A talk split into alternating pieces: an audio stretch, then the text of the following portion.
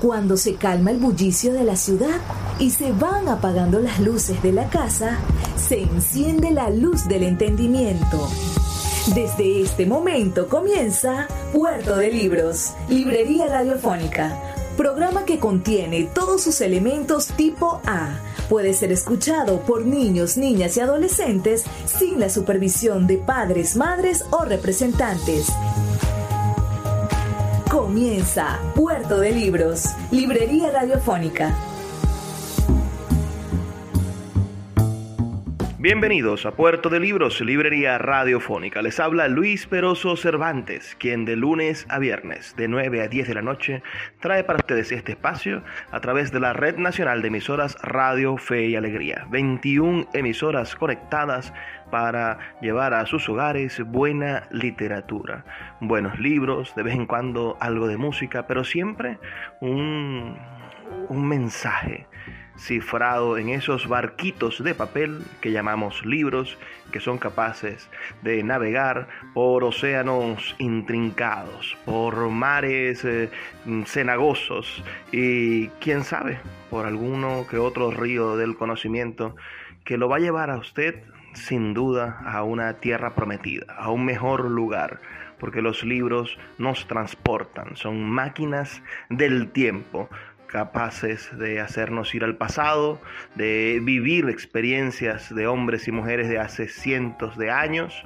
o de transportarnos al futuro con la imaginación de nuestros escritores. La noche de hoy estaremos emitiendo nuestro programa número 228. 228 programas haciendo lo que amamos hacer y por eso nunca tenemos un arrepentimiento porque amamos lo que hacemos. Este programa va a ser muy especial porque tengo frente a mí al doctor Julio Portillo Fuenmayor, una de las personas que yo más admiro de la ciudad de Maracaibo, uno de estos hombres que ha construido su vida a pulso y con, con libros, con intelectualidad, con amor por el arte y con, con ese sentido de la búsqueda de la trascendencia, no solamente personal, sino colectiva, en nombre de nuestra ciudad y en nombre de nuestro país y después en nombre de toda la humanidad, porque quizás es uno de los zulianos que más países ha recorrido, que más culturas ha conocido y que mejor ha representado la ciudadanía en todo el mundo. Con ustedes, bueno, Julio Portillo, no sé si quieres dar un, un saludo a nuestros, a nuestros oyentes. Sí, muchas gracias Luis por esta invitación. Verdaderamente que me siento muy complacido porque Imagínate con lo que has dicho, 42 emisoras en todo el país oyen tus programas todos los días de lunes a viernes. Eso es una maravilla y más en estos tiempos en que la gente, por la pandemia que estamos atravesando, eh, tiene que buscar escuchar qué está ocurriendo en el mundo o qué ha ocurrido en el mundo y evidentemente pues que tu programa recrea. Sí, pero Puerto de Libros es un esfuerzo y un sueño hecho realidad. Vamos a comenzar por, por tu infancia, Julio. La Maracaibo en la que naces es muy diferente a la que hoy, a la que hoy vivimos y la Venezuela en general. Naciste en los albores de, de la temprana democracia. Ah, ya había sucedido el, el, octubre, esa revolución de octubre que llevó al poder a Rómulo Betancourt. Y, eras un niño cuando, cuando se empiezan a dar los sucesos de la, de la primera dictadura militar ah, de derechas, podríamos decir, esa, esa dictadura de Marcos Pérez Jiménez. Ah, cuéntanos cómo, cómo te desarrollaste, cómo era la Maracaibo en la que naces y hasta tu adolescencia, ¿cómo, era, cómo viste el crecimiento de lo nacional, del país? ¿Cómo sentiste ese, ese ambiente de lo que era Venezuela? Mira, Luis, yo nací un primero de noviembre de 1944, Día de Todos los Santos.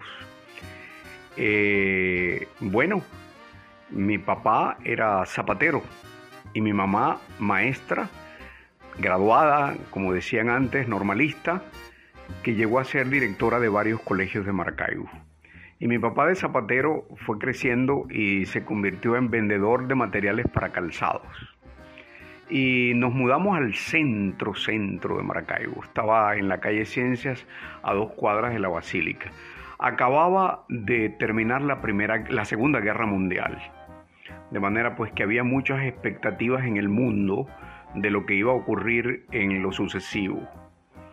Y por supuesto, eh, acababa de ocurrir el golpe de Estado contra Medina Angarita, que fue un golpe de Estado artero, eh, que no debió ocurrir, porque Medina fue verdaderamente, Isaías Medina Angarita, uno de los mejores presidentes que ha tenido Venezuela.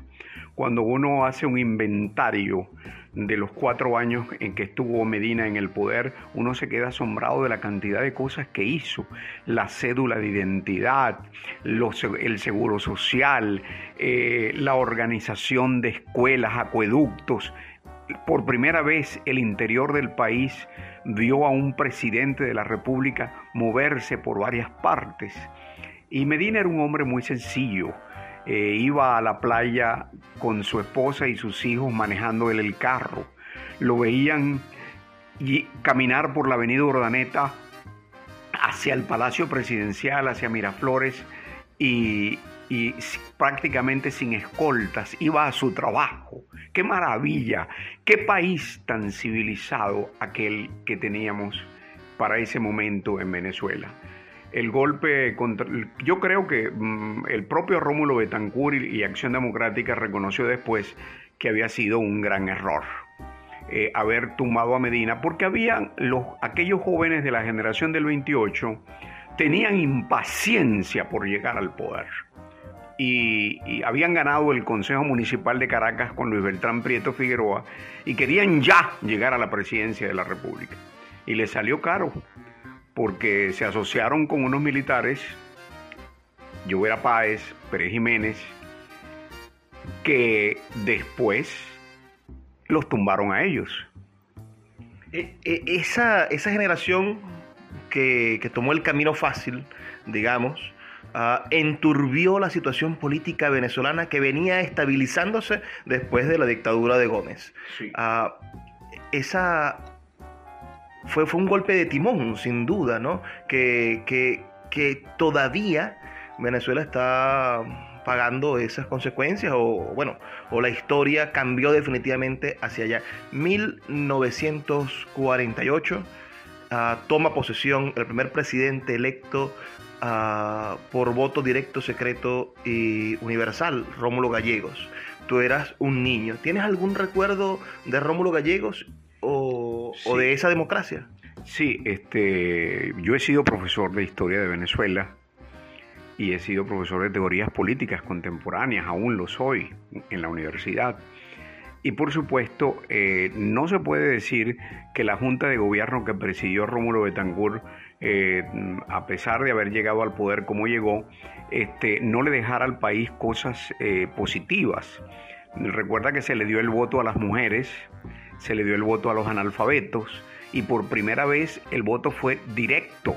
De manera que Rómulo Gallegos mm, ganó con el 74% de los votos y aquello fue un lujo.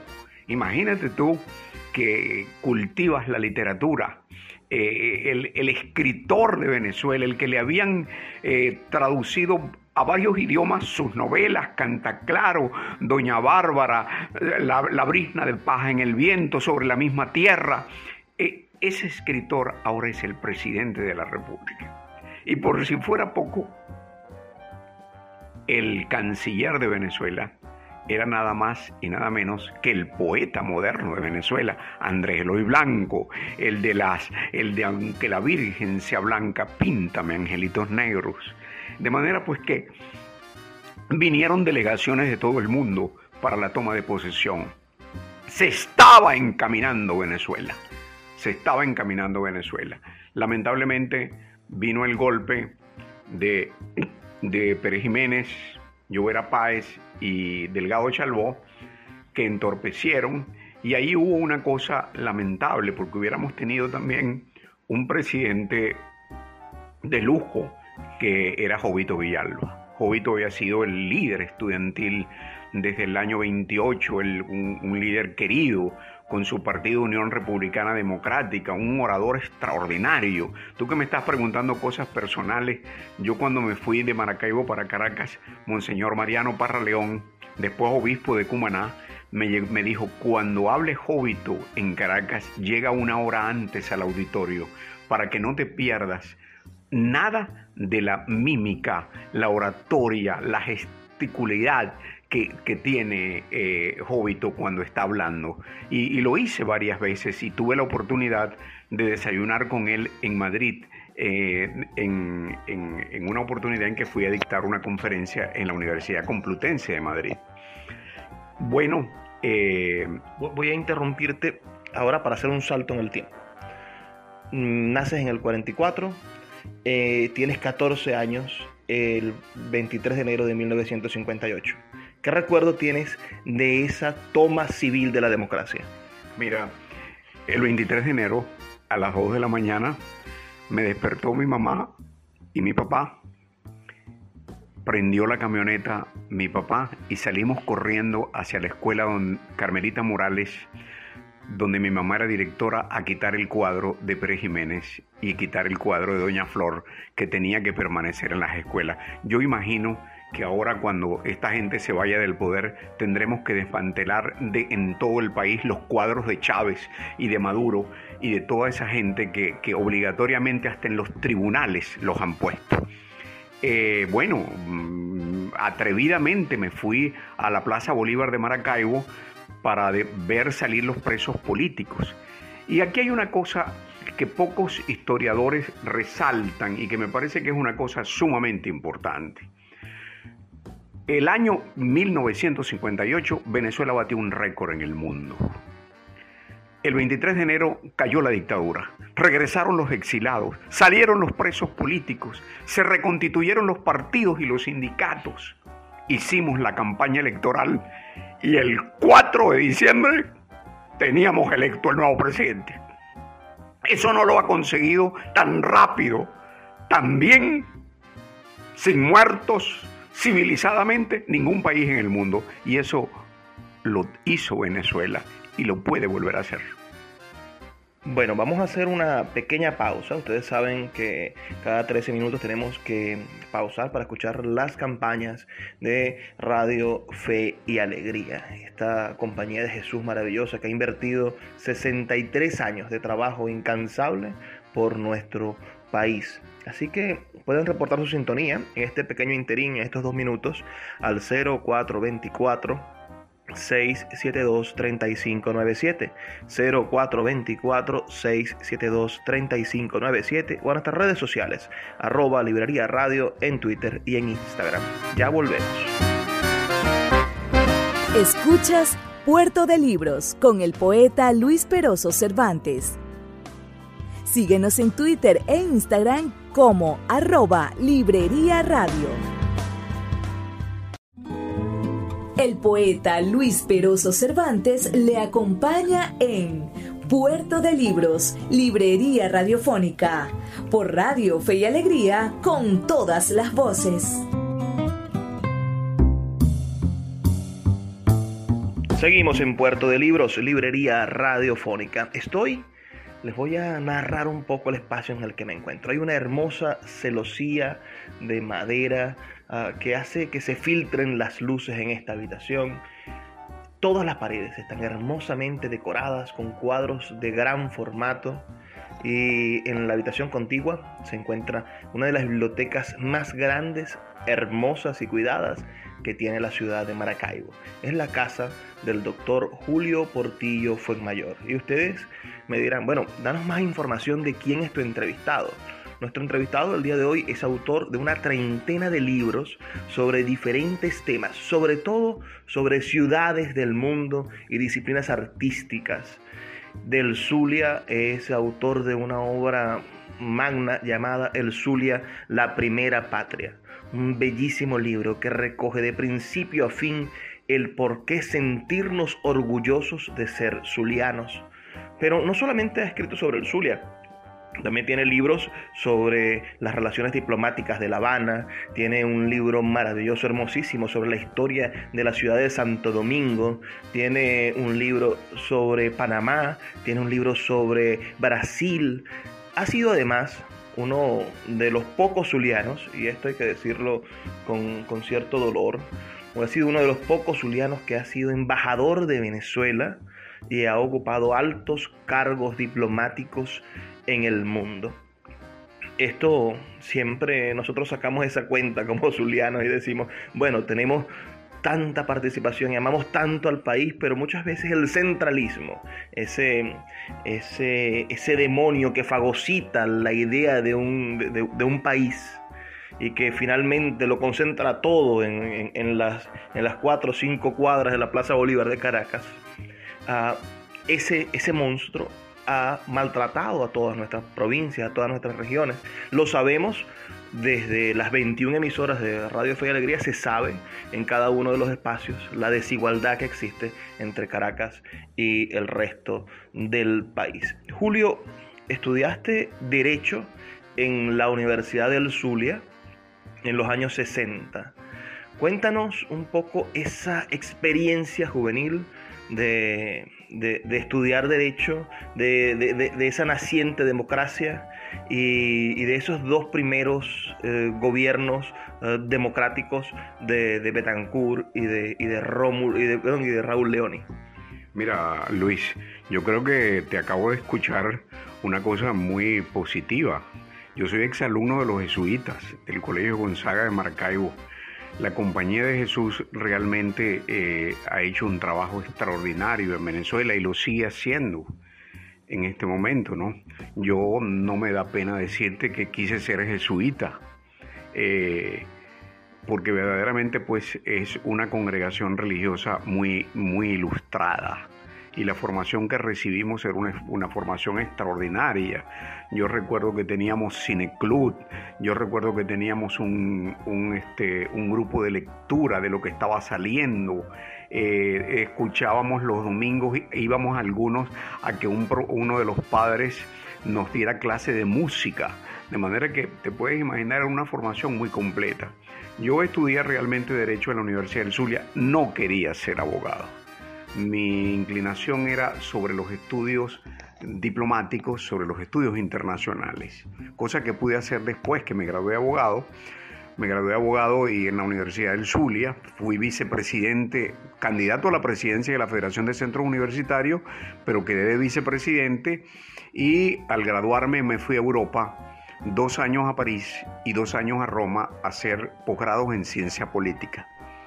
Regresé a Maracaibo, no conseguí trabajo en la especialidad y mm, me doctoré en Derecho, presenté la tesis sobre la personalización del poder y me fui a trabajar a Caracas al Colegio Universitario Francisco de Miranda y después como profesor también universitario en la Universidad Central de Venezuela de aspectos prácticos de la diplomacia. Eh, bueno, este, puedo decirte que llegué, fui cónsul general de Venezuela en Río de Janeiro, embajador en la República Dominicana, representé a Venezuela en la Asociación Internacional de Ciencias Políticas con sede en Ottawa, Canadá, pero eh, dependiente de la UNESCO, de las Naciones Unidas. Y he dado mm, cursos sobre diplomacia en el Instituto Diplomático de La Habana, en la Universidad de Brasilia, en la Universidad Complutense de Madrid y por supuesto también en la Universidad de Católica de Santo Domingo y, naturalmente en la Universidad Central de Venezuela. Fui profesor de la, del Instituto de Altos Estudios de la Defensa Nacional y, bueno, y he dictado conferencias en varias partes, en Panamá, este, en, en República Dominicana. En fin, mi actividad como profesor, como docente universitario ha sido satisfactoria. Tú señalabas al principio una cosa que mm, verdaderamente pues ahora ya a mis 76 años, eh, cuando uno devuelve la película, eh, me, me hace sentir muy feliz y fue que pude conocer 46 países en el mundo. Cuando estuve estudiante en Europa, había los aviones charter para estudiantes y cada vez que había un proyecto me iba y fui a conocer Rusia y fui a conocer este, casi todos los países europeos. estudié seis meses en Chile de dirigente estudiantil universitario sobre la reforma universitaria y la integración latinoamericana y al terminar me fui inmediatamente a ver toda la América del Sur toda la América del Sur, eh, este, fui invitado por el gobierno chino a visitar la China eh, y estuve en Hong Kong, Cantón, Shanghái y Pekín. De manera pues que estuve también invitado a ver Marruecos, en el norte de África, el conocimiento del mundo. Y a veces eso me crea un problema, porque he visto tantos experimentos sobre lo que son los adelantos de, en, en, varios países y a veces me siento en el Zulia, lo voy a decir humildemente, subutilizado para toda la experiencia que pude adquirir. Pero bueno, este, pude licenciarme en estudios internacionales, que era mi deseo, en la Universidad Central de Venezuela, y es quizás la carrera que más he ejercido porque sigo siendo profesor de Derecho Internacional Público, de aspectos prácticos de la diplomacia, de negociaciones internacionales, más que eh, profesor, eh, más que en el ejercicio profesional del derecho específicamente. Bueno, este, qué decirte, en la Universidad del Zulia para mí es la casa que me formó eh, acabo precisamente de, ser el orador de orden con motivo de los 74 años de la reapertura de la Universidad del Zulia. Y, estoy muy feliz de, que, de estar en Maracaibo. Yo siempre quise volver a Maracaibo. El doctor Rafael Belloso Yacín, cuando mi mamá me mandó a que me despidiera para él, de él, porque me iba a estudiar a París, me entregó la historia de Rafael María Baral me dijo, la escribió Baral en París. Julito, ve a formarte, pero tienes que regresar a Maracaibo, porque aquí necesitamos gente. No te vayas a quedar en Europa, tienes que regresar a Maracaibo y volví. Tener este, este, este compás desde los años 70, bueno, finales de los 60, hasta, hasta hace poco, este año pasado viajaste a Roma Y pasaste también en el diciembre en varios países. El, tuviste, has tenido el privilegio de ver al mundo cambiar. Tu vida ha sido también el tiempo en el cual se ha convertido el planeta Tierra, la humanidad, en otro planeta Tierra ya no existe la Unión Soviética, se acabó la Guerra Fría, uh, la política internacional cambió definitivamente, ya el método Kissinger no existe para solucionar problemas. Cuéntanos, Julio, esta quizás es una pregunta complicada ah, o difícil de, concentrar. ¿Cómo crees que el mundo ha cambiado en estos 50 años? Tú que lo has visto cambiar. Mira, eh, yo no creo que haya mm, pueblos ni razas, eh, razas superiores. Yo creo que tan inteligente puede ser un catirito norteamericano como un negrito del África. Lo que sí hay, Luis, son pueblos superiores. Y una, en mis viajes por el mundo, una de las cosas que admiro aún es a Alemania. Un país que pierde la Primera Guerra Mundial, que pierde la Segunda Guerra Mundial, ¿no?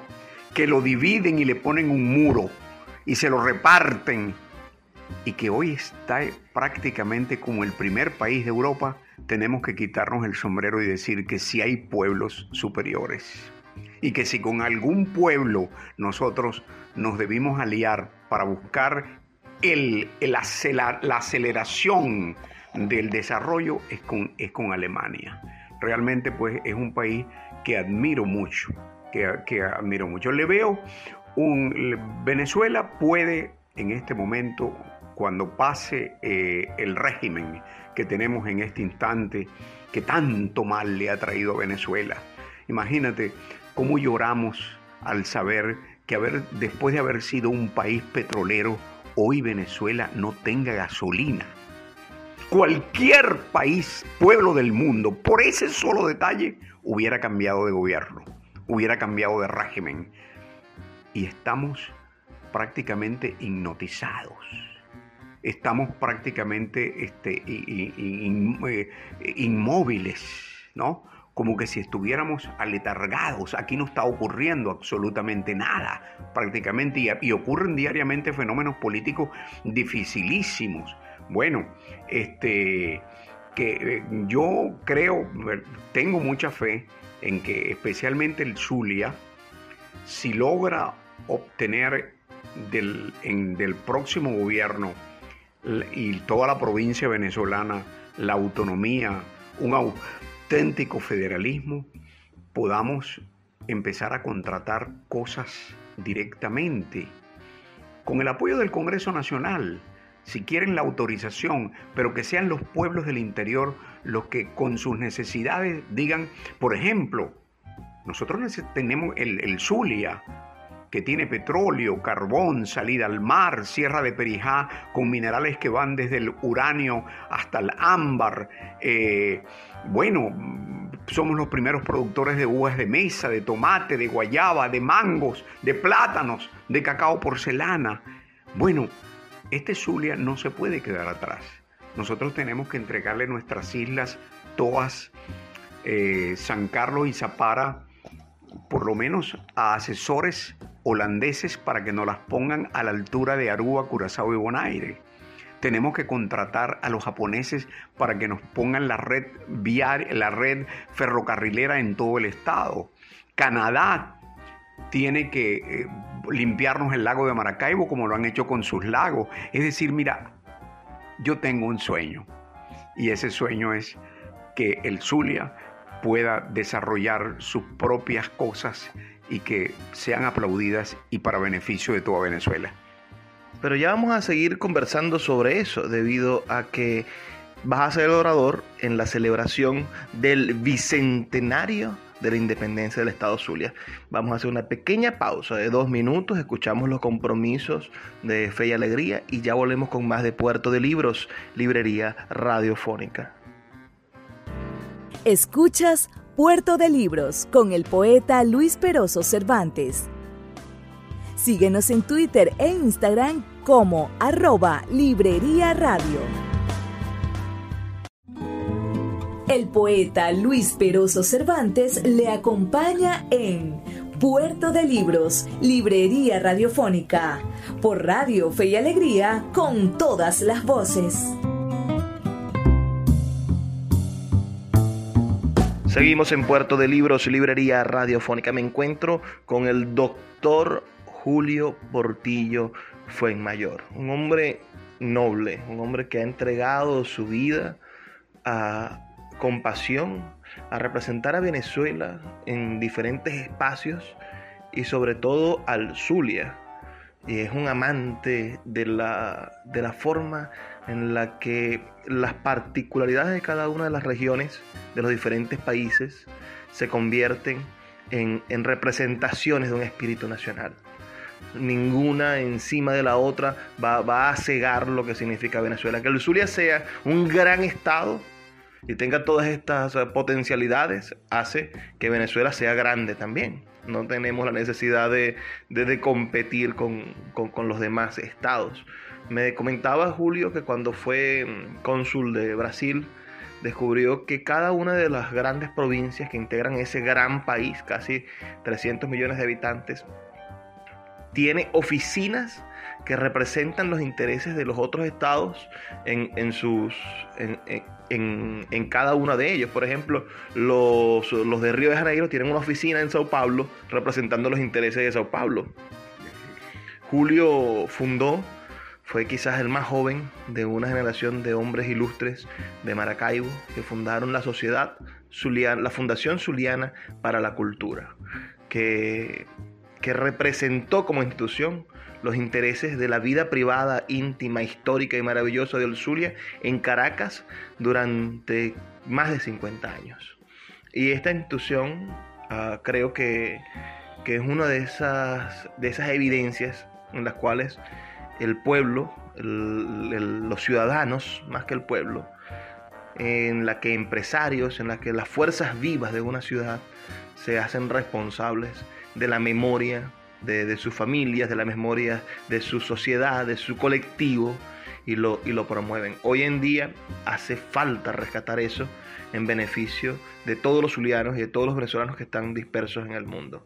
Julio, háblanos sobre lo que viene en estos días. El 28 de enero del año 2021, dentro de apenas tres meses, dos meses, vamos a estar celebrando la declaración de independencia de la provincia de Maracaibo, la última de las provincias de Venezuela que se declara independiente de la actual Venezuela.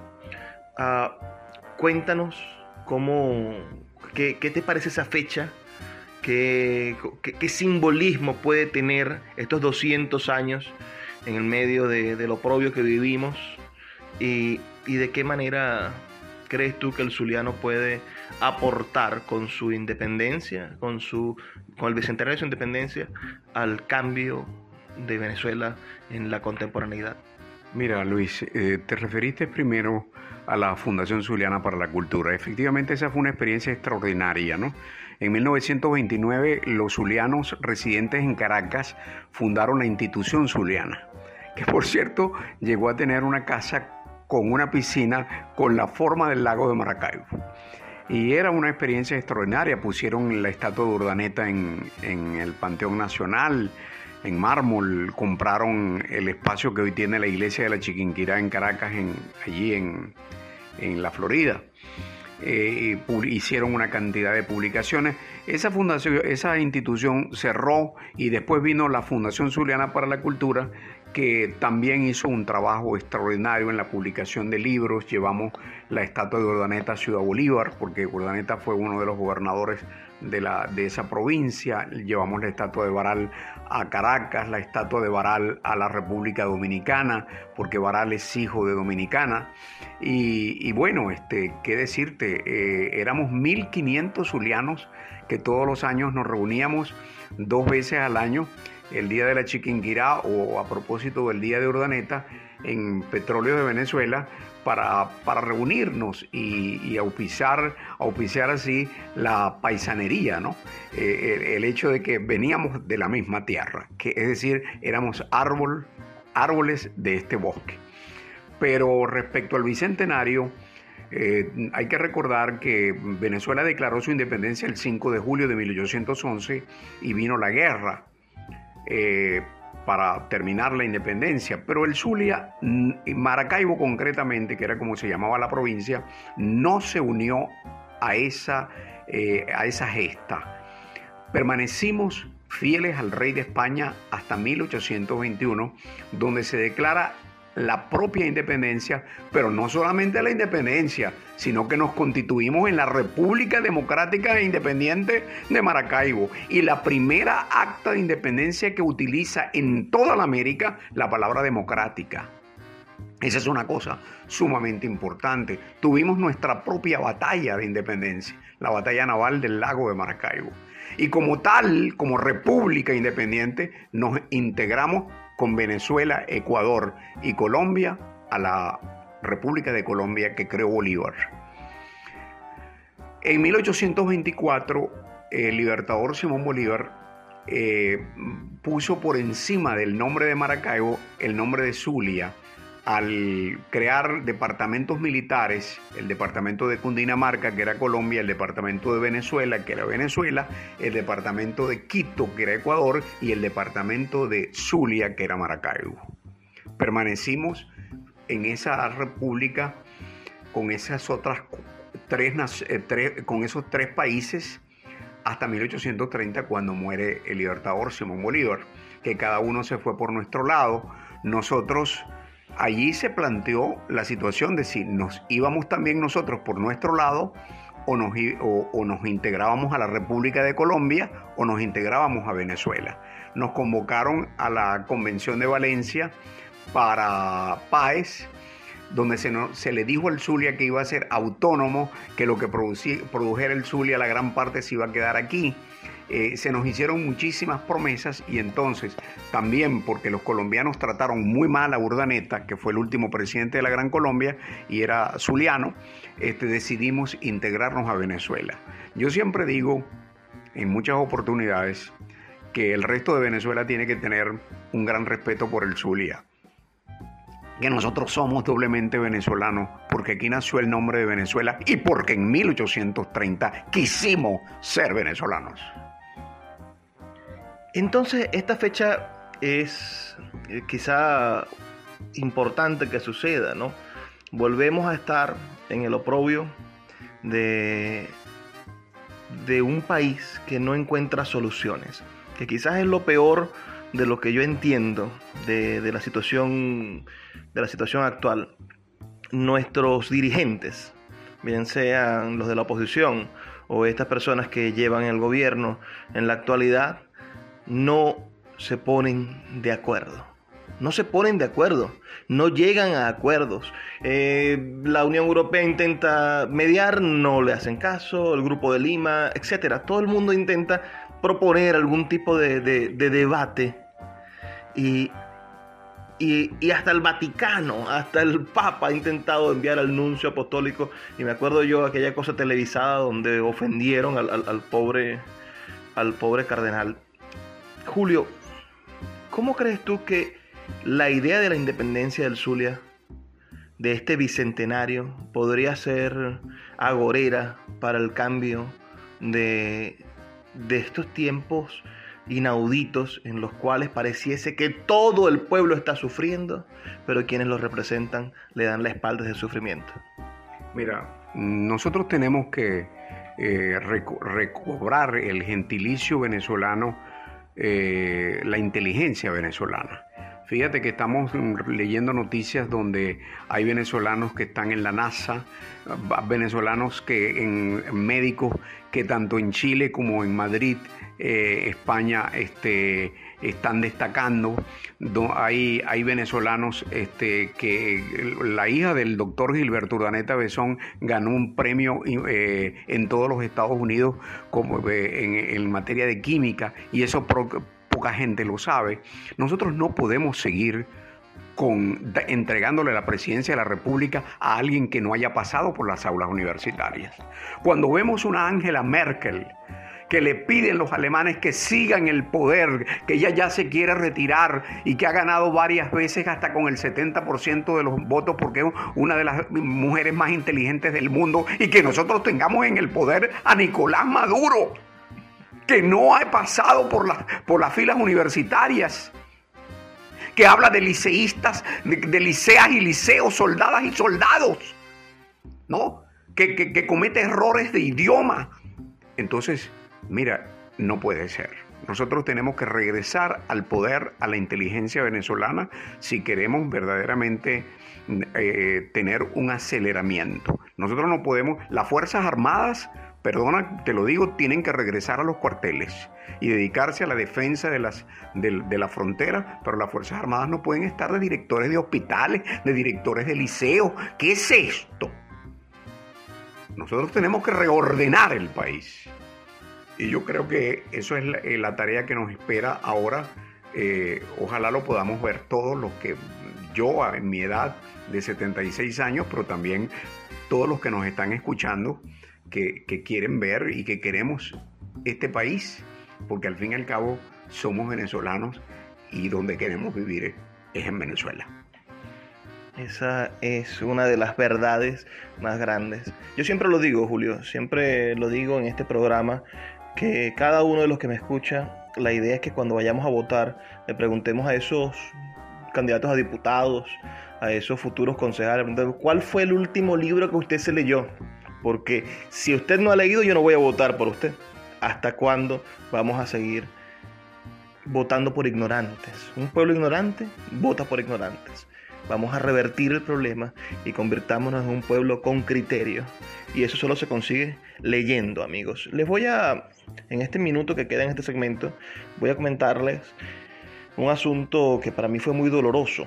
Julio Portillo resultó electo con un concurso en, plena lid, en, buena lid, ah, como cronista de la ciudad de Maracaibo.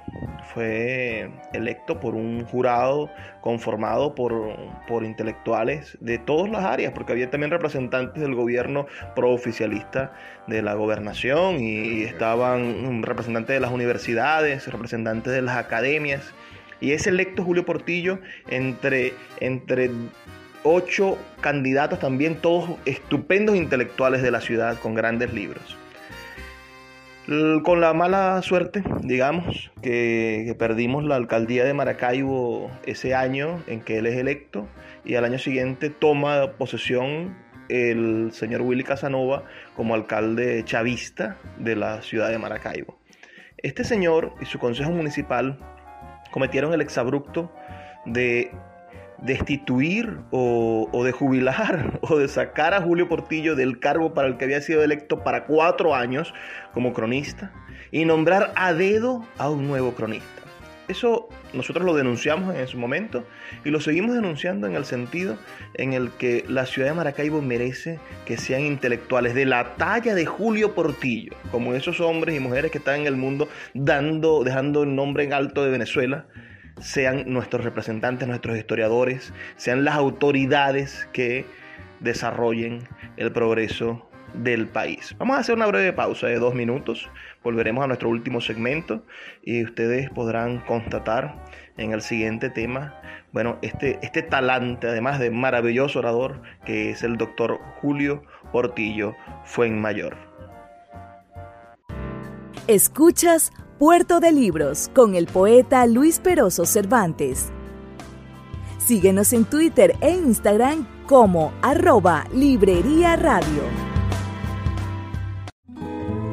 El poeta Luis Peroso Cervantes le acompaña en Puerto de Libros, Librería Radiofónica, por Radio Fe y Alegría, con todas las voces.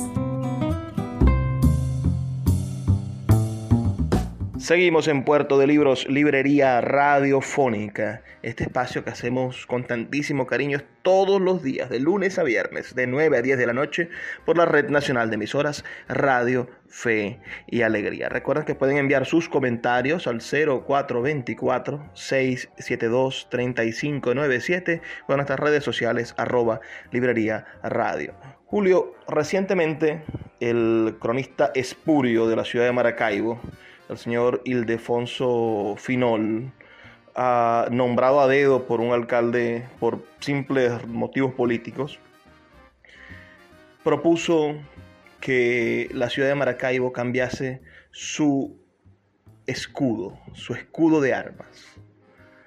Eso, porque además ese escudo tiene un, un, lema, ¿no? Dice, la muy noble y leal ciudad de Maracaibo. ¿Cuál es tu opinión como cronista verdadero de esta ciudad sobre, sobre esa propuesta del alcalde de Maracaibo de, cambiar el, nombre. Y también me gustaría, aprovechando que ha sucedido hace unos pocos días, ¿qué opinión tienes sobre el absurdo de cambiarle el nombre a la autopista Francisco Fajardo por Huaycaipuro? Nosotros, Luis, no tenemos que aceptar de que nosotros somos de que lo que ocurrió con el descubrimiento de América no fue, como quiso decir Chávez, una, eh, un enfrentamiento de indios con, de, con, conquistadores, eh, de, rebelión indígena. Yo siempre le he querido dar a ese hecho del descubrimiento de América el, el de encuentro de dos mundos. Y evidentemente que todos llevamos en la sangre eh, en, sangre española, sangre india y sangre negra, ¿no? Y, no todos los españoles que vinieron aquí fueron malos. Hubo españoles que dejaron su impronta. Por ejemplo, eh, Alonso de Ojeda. Alonso de Ojeda, cuando uno estudia e, ese personaje, está en presencia de un individuo noble. Además, pocos saben que a él se debe el mestizaje latinoamericano o hispanoamericano, si quieres decir, porque eh, él se casó con una india y la llevó a España y se la presentó al rey. Y estaba orgulloso de su mujer, ¿no? Eh, de manera pues que, mira, nosotros no podemos estar en este momento eh, devolviendo la película para ensangrentar otra vez el país. Nosotros tenemos que valorar a quien necesite ser valorado, como el caso de Francisco eh, Fajardo, o, este, o, saber pues que Venezuela tiene hechos históricos que, le debe eh, ver en cada hecho histórico la parte positiva, no la leyenda negra, sino también ver las cosas eh, positivas, como te estoy diciendo, que, existieron en nuestra historia. Yo te he referido al caso de, mi sustitución como, como cronista de Maracaibo. ¿no? Los cronistas son los que llevan el, pulso de la ciudad. Eh, los cronistas en todo el país son los que llevan la memoria de la ciudad. Y para eso eh, hay que tener un sentido objetivo. Yo tan pronto fui cronista, le asistí incluso a actos al actual alcalde de Maracaibo, ¿no? Para que se viera este, que, yo tenía que ser un hombre plural. Le alabé incluso las primeras acciones que tuvo con la limpieza del centro de la ciudad ¿no? La reconquista del, urbanismo, eh, de, la cara de Maracaibo, ¿no? Pero mira, este, no se puede dirigir a un país como lo han dirigido eh, en muchos países, en, las partes donde ha estado el, comunismo en el poder. Fíjate, por ejemplo, cuántos artistas cubanos de, la talla de Celia Cruz, Olga Guilló, eh, La Lupe, ¿no? Eh, Blanca Rosa Gil, este, todas esas artistas cubanas extraordinarias que todavía la música de ellas se sigue escuchando, ¿no? Y que las hayan sacado de Cuba y que, y que no les hayan hecho ningún reconocimiento, ¿no? Este, ¿Cómo vamos nosotros a eliminar como se pretende incluso en Venezuela, este, a sacar del panteón a Páez, ¿no? Cuando la República de Venezuela eh, se le debe incluso a Páez. Y, la batalla de Carabobo en gran parte se le debe a Páez. Entonces hay que ver las cosas positivas de la gente, ¿no? Eh, bueno, yo te digo honestamente, eh, para la historia de la ciudad, lo que se hizo conmigo fue un acto vil. Yo mm, le dejo a la, historia el que juzgue a este alcalde y a los concejales que cometieron ese acto eh, tan desagradable, ¿no? tan, tan vil. Eh, sustituyéndome como cronista, ahora soy el cronista emérito de Maracaibo.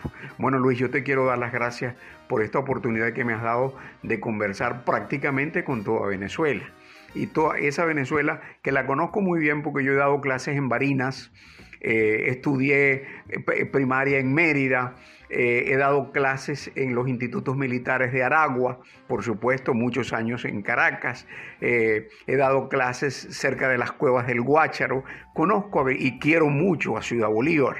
La quiero muchísimo a Ciudad Bolívar, ¿no? De manera pues que te agradezco que me hayas recordado no solamente mi zulianidad, sino mi venezolanidad. Vamos a terminar ya este programa. hemos disfrutado la voz, la presencia del doctor Julio Portillo Fuenmayor. Todos ustedes, bueno, son testigos de cierta manera de la forma en la que el país ha ido desarrollándose por un cauce que del desacierto.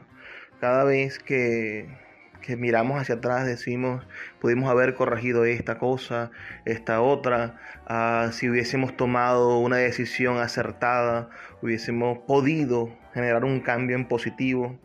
Perdimos la oportunidad de la bonanza petrolera de, principios de este, de este siglo y con, esa, con ese desperdicio de dinero, bueno, hubiésemos podido transformar el, la realidad política, social de cada uno de los venezolanos. No tendríamos que estar sufriendo las escenas terribles de venezolanos en el exilio, no tendríamos que estar viendo a nuestros hijos, a nuestros hermanos, a nuestros primos, hasta nuestros padres partir en busca de alimento en otras naciones. Y, la dignidad del pueblo venezolano se habría mantenido incólume frente, frente a las barbaridades que día a día se cometen en, el país. El, el devenir del futuro está en nuestras manos. Somos nosotros los únicos capaces de generar un cambio en positivo que transforme a nuestra sociedad en una sociedad de progreso. No podemos permitir que el atraso siga siendo el rumbo que lleven nuestros pasos. Porque hoy día, señores, no estamos progresando seguimos yendo hacia atrás.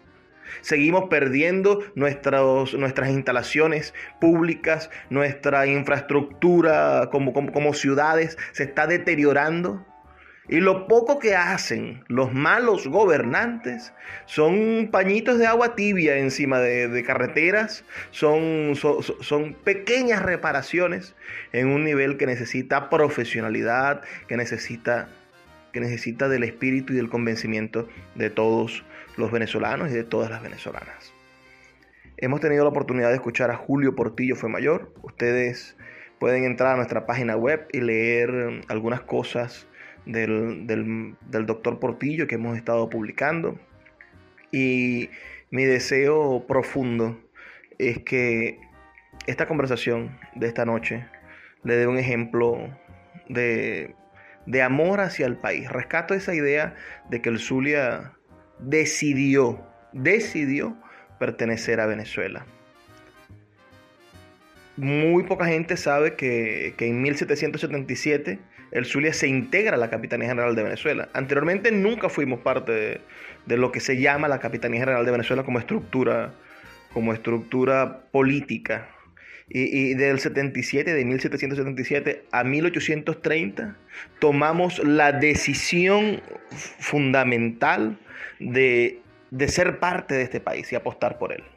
Así que cada uno de nosotros le va a tocar en este bicentenario también decidir, como decidió el Zulia, ser parte del país que queremos construir para el futuro. Recuerda enviarnos tus opiniones al 0424-672-3597. 0424-672-3597 o nuestras redes sociales, arroba librería radio en Twitter y en Instagram. Los voy a dejar con el mensaje que siempre me gusta dejarles. Por favor, sean felices lean poesía.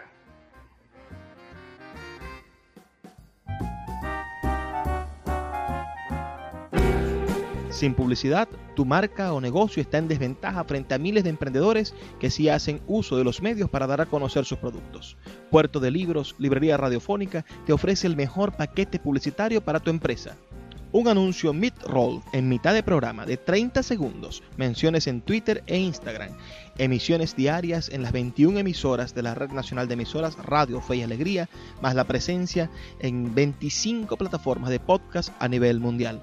Además, colgamos un anuncio permanente en nuestra página web. Únete a nuestro selecto grupo de patrocinantes y garantiza que tu marca o negocio tenga presencia diaria y constante ante miles de personas. Invierte en publicidad en radio. Con Puerto de Libros, Librería Radiofónica. Consulta nuestras tarifas al 0424 672